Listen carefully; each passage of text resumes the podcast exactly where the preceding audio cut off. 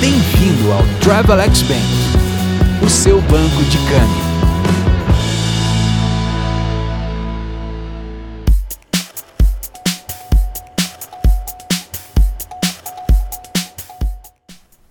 Olá, amigas e amigos do Travelex Bank. Meu nome é Pedro Molizani e você escuta agora a Opinião Câmbio, a sua coluna verbal do Travelex Bank News. Leibniz ou Schopenhauer? O primeiro dia do terceiro trimestre foi marcado por um demasiado tom positivo mundo afora. O fato da Bolsa de Valores de São Paulo ter tido, no segundo trimestre deste ano, o melhor resultado desde 1997, fomentado devido à liquidez injetada nos mercados por bancos centrais e pelo fato da Selic se encontrar em mínimas históricas, foi um dos motivos do dia de hoje ter sido caracterizado por um sentimento mais otimista em relação à retomada econômica no mundo pós-pandemia. Não obstante, tivemos uma causa coadjuvante que também auxiliou a alta dos papéis listados em bolsa: o avanço da vacina contra a Covid-19. A companhia alemã de biotecnologia BioNTech, conjuntamente com a farmacêutica Pfizer, alegaram que a vacina para o novo coronavírus mostrou potencial e foi bem aceita no estágio primário de testes em seres humanos. A notícia foi responsável também pelo alto grau de animosidade que perpassou os mercados financeiros no dia de ontem.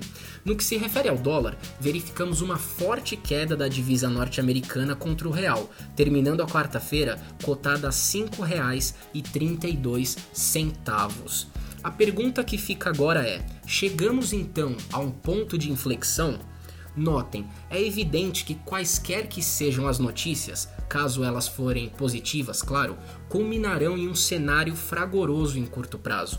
Se há um mês atrás estávamos imersos em uma onda de turbulências políticas e a falta total de perspectiva no que diz respeito a uma vacina contra a Covid-19, temos, nos dias de hoje, um cenário político mais brando e estamos mais próximos a um feito que ficará marcado para a história da humanidade: a criação de uma vacina em tempo recorde. Entretanto, Tendo em vista que nem só de pão vive o ser humano, mas também do verbo, elencarei alguns pontos a fim de trazê-los à realidade no que se refere à economia real e seus ecos quase imperceptíveis em meio a tanta euforia. No consolidado de 2020, o índice Ibovespa ainda apresenta perdas. As turbulências políticas fizeram com que o governo diminuísse o tom e se aproximasse minimamente do poder legislativo, a fim de não perder totalmente sua capacidade de governar, usando a antiga prática de apoio em troca de cargos, tornando-o, por outro lado, incapaz, ao menos por enquanto, de prosseguir com reformas estruturais no âmbito econômico. Como se não bastasse, os números causados pela pandemia elucidam, por sua vez, reflexos de um Ministério da Saúde onde existem mais gandolas e insígnias do que aventais médicos e planos federais de combate ao coronavírus. Em suma, penso eu que não devemos nos inclinar totalmente a um otimismo míope, como o que defendeu, em sua visão filosófica, o pensador alemão Leibniz. Em contrapartida, não se pode também sucumbir a um ideal pessimista, representado nessa analogia por Schopenhauer. Seja qual for o caso, a prudência e o distanciamento dos fatos precisam ser postos para que se chegue a uma conclusão fundamentada em métodos.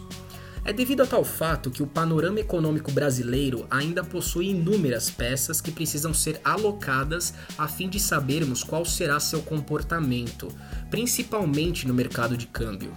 No que abrange divisas estrangeiras, o que temos até hoje não nos permite afirmar que o dólar está em uma nítida tendência de queda perante o real. Inclusive, presumo que as eventuais valorizações da moeda brasileira está muito mais atrelada a um ânimo importado do que avanços econômicos nacionais. Sim, eu entendo que palavras como as que foram ditas podem ser um banho de água fria, mas é preciso relembrar que a consistência nas elaborações de ideias é proveniente de uma reflexão silenciosa e às vezes demorada. A fim de ilustração e, em última instância, evoco uma das fábulas de Esopo, denominada O Javali, o Cavalo e o Caçador. O narrador relata o surgimento de um combate entre os dois animais. O cavalo, então, com sua ânsia de vitória, vai até um caçador para ajudá-lo a ganhar a luta. O caçador, por sua vez, concordou, com a condição de que colocaria uma sela e rédeas no cavalo, alegando que com elas estaria mais seguro e poderia guiar o animal durante o conflito. Uma vez que a ideia deu certo e o javali foi finalmente derrotado, o cavalo então pediu para que o homem tirasse dele os acessórios antes colocados. Balançando a cabeça em sinal negativo, o caçador lhe disse: Não tão rápido, amigo. Eu o tenho sob minhas rédeas e por enquanto prefiro mantê-lo assim. Moral da história? Por vezes, devido a motivações entorpecidas, nos atrelamos a pensamentos, vieses e até pessoas que desejam nos controlar.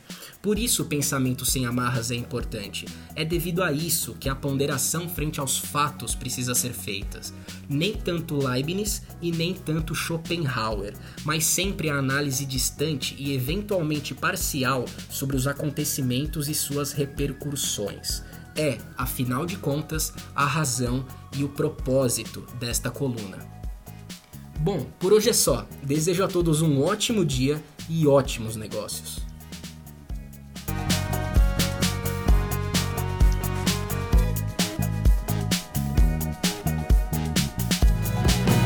Bem-vindo ao Travelex Bank, o seu banco de câmbio.